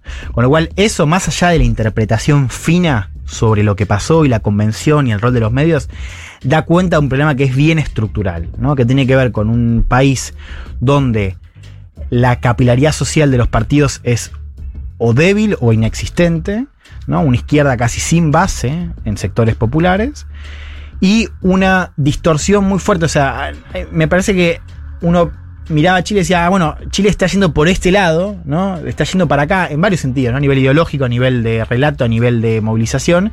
Y en realidad lo que nos mostró el, el resultado del domingo es que si vos te alejabas un poco y mirabas más de arriba, o mejor dicho, más de abajo, ¿no?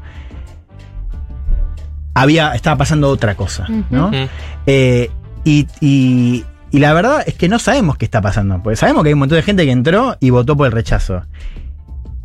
Lo llamativo de esto, ahora que la derecha festeja, dice que esto fue una derrota de la izquierda. La verdad, la verdad, es que nadie sabe qué carajo pasa con esa gente que votó, esos 5 millones de votos que entraron al proceso.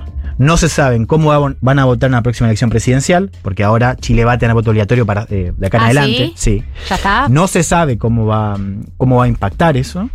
Con lo cual, ahí se empieza a abrir la incógnita acerca de qué pasa en la política chilena para después. Y también la incógnita de qué pasa con el proceso. Eh, hay, hay dos puntos que para mí generan duda. Eh, uno, eh, uno de los temas es que creo que a todos nos sorprendió que Chile, que tiene una tradición tan, eh, ne- no sé, neoliberal Mm. y durante tantos años una estructura donde nunca nadie se planteó moverla, o por lo menos no de manera mayoritaria, era sorprendente que de un día para el otro el giro fuera tan radical, ¿no? Como, bueno, sí hubo una serie de movilizaciones, sí, como una sensación para todos los que nos ilusionamos fácil con eh, procesos históricos, como, bueno, se despertó la Sí. gente y ahora se dio cuenta, y bueno, por ahí es también un, un balazo de agua fría decir las cosas no suceden de un día para el otro, si es que suceden. Ese, ese, ese, ese giro que, con el que muchos eh, en, en parte fantaseamos, ¿no? En parte como también una expresión de deseo. Eh, eso por un lado me genera duda. Y lo otro es em, que qué porcentaje de la gente que votó en contra em, quiere que se mantenga la constitución actual y qué porcentaje quiere que sea otra. Sí. No esa. A ver, vos ya tenés encuestas que da más o menos un 70-80% están a favor de tener una nueva constitución. O sea, esa idea de que, queda, que, que la mayoría que el texto de ahora, como que es un poco lo que dijo Macri o algunas voces de acá, no, no es así. ¿no? Hoy las encuestas te dicen que la mayoría sigue estando a favor de una, de una nueva constitución. Yo ahí el fino es qué tipo de proceso quieren. Claro. Con respecto a lo primero, que es la gran pregunta de Chile, digamos, ahí eh, ustedes me dicen si me estoy yendo mucho por las No, ramas, no. pero ahí lo que tenés en Chile es un recambio generacional muy fuerte, que está muy ligado a la explosión universitaria que tuvo Chile. Que desde acá, que nosotros tuvimos la explosión universitaria a principios del siglo XX, o, o a partir de, de principios del siglo XX, eh, a partir, eh, es difícil quizás de entender, pero ya no me acuerdo el dato, pero pa- para que se den una idea, el- el- ah, este sí me lo acuerdo. En 2007, 2007 el 70% de, las de los matriculados en universidades en Chile era primera generación. O sea, hubo a partir de los 90, o sea, a partir de la recuperación democrática, hubo una inclusión de jóvenes al sistema brutal. ¿no? Jóvenes que tenían diferentes características, ¿no? Por un lado, no habían vivido la dictadura. Mm. Eso para, para empezar. Eh, es la, hablo de la generación Boric, para decirlo más claro. Jóvenes que tuvieron un ascenso brutal a la universidad, que en muchos casos eran primera generación. Jóvenes que no habían vivido la dictadura. Jóvenes que estaban respirando otro clima cultural, en parte por lo que acabo de decir. Y que fueron, o sea, que crecieron en un país donde el discurso meritocrático era la gran banda de fondo, la gran banda de sonido. O sea, los pibes que hicieron le decían, si vos querés progresar, digo, este país te da todo lo que vos querés, vos podés progresar en tanto y en cuanto. Te esfuerces, vas a la universidad, salís y eh, tenés tu, tu pega, tu trabajo, tu, tu casita, tu auto, ¿no? Si no lo puedes pagar, te endeudas, que eso también, digamos, es buena parte de lo que pasó. Bueno, algunos tienen bienes, otros lo tienen, pero endeudándose. La máquina de momento empezó a fallar. digamos, el crecimiento se empezó, a detener, las deudas se empezaron a ser cada vez más evidentes. eh, y básicamente lo que se comprobó es que ese sueño meritocrático estaba totalmente astillado. Digo, jóvenes que ya el título no les servía para un empleo que les diera eh, buenos recursos, jóvenes que además pensaban de otra manera, y que son los grandes protagonistas, si querés, el principal actor en términos de movilizaciones, ¿no? Lo digo en plural porque tuviste, en Chile, en una década tuviste 2011 eh, em, protestas estudiantiles muy grandes, que fue el- el- la primera gran impugnación al, al famoso modelo chileno. Ese mismo año tuviste eh, una impugnación a la construcción de represas en la Patagonia, lo cual ya vi, ahí tenías síntomas de que algo estaba pasando fuera de Santiago. En 2016 tuviste No Más AFP, ¿no? la primera reacción fuerte y coordinada contra el sistema de pensiones. En 2018 tuviste movilizaciones feministas que fueron bastante importantes en Chile. Más allá del 8M hubo una toma prolongada de universidades por parte de colectivos feministas. Ese año también tuviste el asesinato a Camilo Catrillanca, un joven mapuche de 24 años que estaba en, la, en su comunidad en el sur. Lo mata a Carabineros, lo quiere ocultar, además un caso bastante... eh, muy mal manejado, para decirlo de alguna manera, eh, que despierta también una reacción ¿no? por el tema de la causa mapuche en diferentes ciudades. Y en 2019 tenés el, el estallido, ¿no? Una década larga de protestas donde los jóvenes son el principal actor, no son el único, digo, ciertamente, y donde esa cuestión de la inclusión universitaria, de la cuestión de expectativas y de un sistema incapaz de proveerlas, un sistema además dirigido por políticos terriblemente elitistas, de centro izquierda, de centro derecha, digo, eso termina generando una especie de. O sea, eh, un dique que se termina de romper, ¿no? Y que, ¿qué es lo que se rompe? La representación política, ¿no? Y así llegamos, me parece, al, al punto de hoy que tenés una, una población muy movilizada y una desconfianza y una distancia tan grande, tan profunda, tan severa hacia el sistema político, hacia los partidos, hacia el Congreso, hacia cualquier forma de representación, porque la convención también falla por eso, que la pregunta de hacia dónde va es hoy, a mi modo de ver, difícil de responder. Bueno. Gracias, Juan. Para pensar en casa. Tarea para el que hogar. lo piensen. no. Eh, vamos con los últimos 15 minutos de programa. Escuchamos música y seguimos, ¿les parece? ¿Nos parece? Uh, qué buen tema.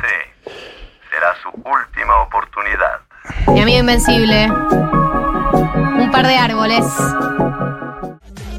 Los nuevos acuerdos.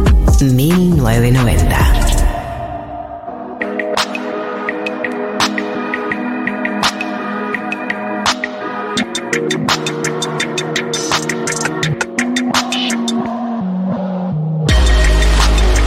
Ahora sí, últimos seis minutos de programa. Vamos a volver a los mensajes. Es algo que vengo prometiendo. Porque, Juan, hoy hubo una horda de mensajes. Sí, Tremendo. Desde que arrancó el programa. ¿Pero de qué tipo? Y ah, hicimos dos preguntas cuando arrancó el programa. A. Primero, eh, ¿qué es lo que están haciendo mientras nos escuchan? Como un, un paneo generalizado de Disruptivo, qué hace viste, la somos gente jóvenes. mientras. Claro, Tuki. ¿Qué hace la Tuki. gente mientras escucha el programa? Sí. Y eh, la segunda es que se manifiesten los oyentes nuevos, porque yo tengo la teoría que por ahora vengo comprobando de que sábado a sábado se suma gente nueva. Qué bueno. La verdad que sí. Eh, y llegaron tantos mensajes que no llegamos a, a leerlos todos, así que quería retomar alguno de esos. Muchas de las cosas que nos dijeron que estaban haciendo probablemente ya no las estén haciendo o estén terminándolas, pero igual quería escucharlos, leerlos, a ver. Olis. Bueno, el día que yo vi la llamada estaba en la casa de Marto. Eh, mi nombre es Rocío, yo era muy amiga del hermano de Marto Ah. y Me- no esa noche historia. fui a su casa y vimos la llamada y mientras tanto en el comedor Marto estaba teniendo un pijama party con sus amiguites de la primaria, asumo. Aplausos. Pero la grandulona. Espectacular esto. Rocío es una, la mejor amiga de mi hermana de la primaria. Le Wow. mando un saludo. Me, me la acordar, me Rocío. acordar a un momento radial que no vamos a decir. Pero Totalmente. digo, estaba en la casa de Marto y Juli. Marto. Yo puse así- cara de Mira, what the Juli fuck. no es. Juli no es, Es como otros productores y nunca expondría a Marta a una situación así. Eh, un saludo a Rocío. Yo vi la llamada solo en mi casa. Aparte, si había una persona que decía que la vio conmigo, ya me moría, básicamente. Claro. Yo era Eh, el fantasma que Claro, el estaba fantasma que estaba tuyo. atrás tuyo. Bueno, oyentes que nos escuchan, por ejemplo, desde Recife, Brasil, mientras Wow. hace un meal prep de Paulina Cocina. Mira. El meal prep son las que te dejas preparado, Sí, frisado, la mucha verdad, cosita. para llegar a ese nivel, muy organizada. Oyente, Yo te quiero decir algo. Ya abandoné a Paulina. ¿Por? ¿Cancelada? ¿Reina? No, no la cancelé. Ah, ¿pero por qué?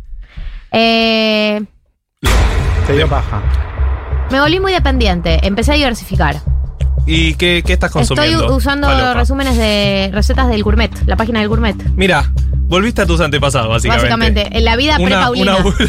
A mis saludo- tóxicos, porque el gourmet Un es- saludo a Sarita. El gourmet es tu tóxico porque el gourmet, cuando los que veíamos el gourmet pre-Paulina, no entendías un carajo y los, los No tenías un carajo y era tipo, receta- tenés que poner 74 huevos de codorniz Sí, que tenés que agarrar del bosque de Dinamarca. Eran dale. ina- ina- Monstruo. Y además era Pasalo como- por el tamizador que tenés. No tengo tamizador. Y además tengo nada. arrancabas, con un bowl con un par de cosas y a los tres minutos estaba todo bien. ¿Qué como, pará, boludo? ¿Cómo pasó? Tenían no es 80 tan personas Ah, detrás. sí, claro, Claro. tipo hornito y a los 10 minutos estaba todo el plato. Y tu cocina era Kosovo. Claro. Eh, acá nos dicen, escuchándolos por primera vez en vivo.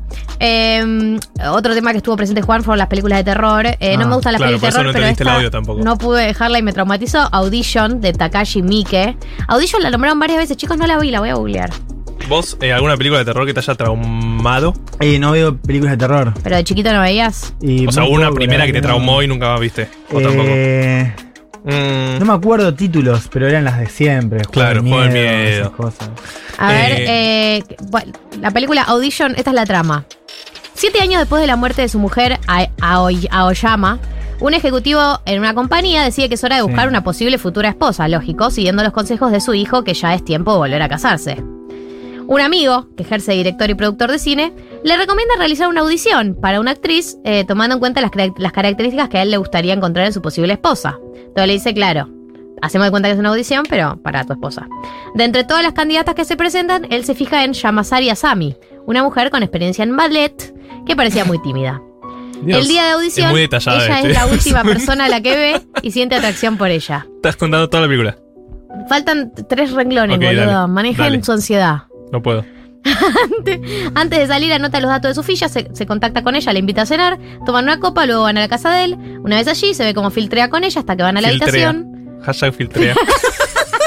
o sea, lo leíste sin darte cuenta que estaba leyendo filtrea, hija de puta. Filtrea. Dale, seguí, por favor. Filtrea. Coquetea con la señorita. Coquetea con el día. Al día siguiente, él se despierta solo y cree que ella se ha ido. Él insiste en llamar otra vez, días más tarde preocupado por haber sido demasiado atrevido. Cuando lo hace, Asami deja conscientemente que el teléfono suene unas cuantas veces antes de cogerlo. Más tarde, ella está sola en una habitación oscura. Bueno, no totalmente sola. También está lo que parece un hombre Pero- dentro de un saco. ¿Quién escribió este resumen, boludo? Sí, es- tipo, no tienen un redactor, le puedo dar uno acá de Tolosa. No se entendió nada, Gali. O sea, desde el filtrea, ya tenías que darte cuenta que estaba mal escrito. O sea, filtrea, dale. Eh, soy oye- bueno, perdón chicos, le digo que había en Wikipedia, que es la fuente de toda sabiduría. Está bien, pobre. Acá oyenta nueva desde Colombia, dice, calculé mal el horario, llegué tarde del programa, así que les escucharé en Spotify. Claro, acaba de llegar, 15.56, mandó el mensaje, claro, estamos terminando. Eh, pero buscanos por Spotify. Sí, o llamala a 1990. María, que está por ahí. Te puedo hacer Y- un 1990 en vivo. Una oyenta que nos escucha desde Bulgaria y manda una foto del lugar en el que está, mira lo espectacular ver, que es foto. esta edificación. Ay, qué lindo. Es como medio un. eh, es el, el templo de Game of Thrones. Medio del templo ese, el ¿Es Septum. medio? El Septum. ¿No? Como todo redondo. Qué bien, qué ganas estar ahí. Sí, y muy lindo. eh, por último le quiero mandar un saludo a Néstor que también mandó preguntas para para qué hago, no le respondimos, mandó eh, el capítulo de South Park que imitan al cien pies humano, no le respondimos y ahora Clara, que es la primera vez que nos escucha, así que Y le ahora sí te respondemos. respondemos. ahora sí te respondemos. Somos Eh, hijes del rigor. Bueno, son 16 horas, chicos. A mí me encantaría poder tener una hora más solo para leer mensajes, pero Sí. más debo irme. Debemos irnos todos. Sí. Tenemos cosas para hacer muy importantes. Como comer. Yo tengo cosas muy importantes para hacer y hoy. dormir. No puedo posponerlas. No puedo posponerlas. Cancela toda mi agenda. Ah, tengo que contarles algo antes de irme. A ver, ¿Qué? Eh, quiero agradecerle a Dieguito Vallejos eh, por que se puso la 10 en todo lo que fue eh, ambientar. Sí, el verdad. segmento de películas de terror la pasé muy mal, la verdad, y te felicito por eso. Juli Piasek, eh, felices de tenerte aquí de nuevo. Basta, basta. Te dije que se rió no. Y por último les quiero decir que llega la primera edición del festival Hit Hot en el Estadio Obras, que es una propuesta que junta cuatro bandas que comparten integrantes, historia y un recorrido, y fueron eh, generando el nacimiento de nuevos proyectos. Este sábado 24 de septiembre hay un line-up que incluye Militantes del Clímax, Nafta, Anespil y Save la Data. Si quieren ir a, eh, a este festival, pueden encontrar las entradas en, entrada, en tuentrada.com. Socios de la comunidad Futurock tienen 2x1 pidiendo el código al mail de siempre. Agenden Festival Hit Hot 24 de septiembre, Estadio Obras al Aire Libre. Bueno, ahora sí, me retiro. Gracias, Marto. Gracias, a vos, Juan. Un placer, gracias a ustedes. La próxima profundizamos sobre todo. Todo, Sobre Todo todo, todo, profundizar. todo profundizado. Bueno, hasta el sábado que viene. Martín Slipsuk, María del Mar Ramón. 1990.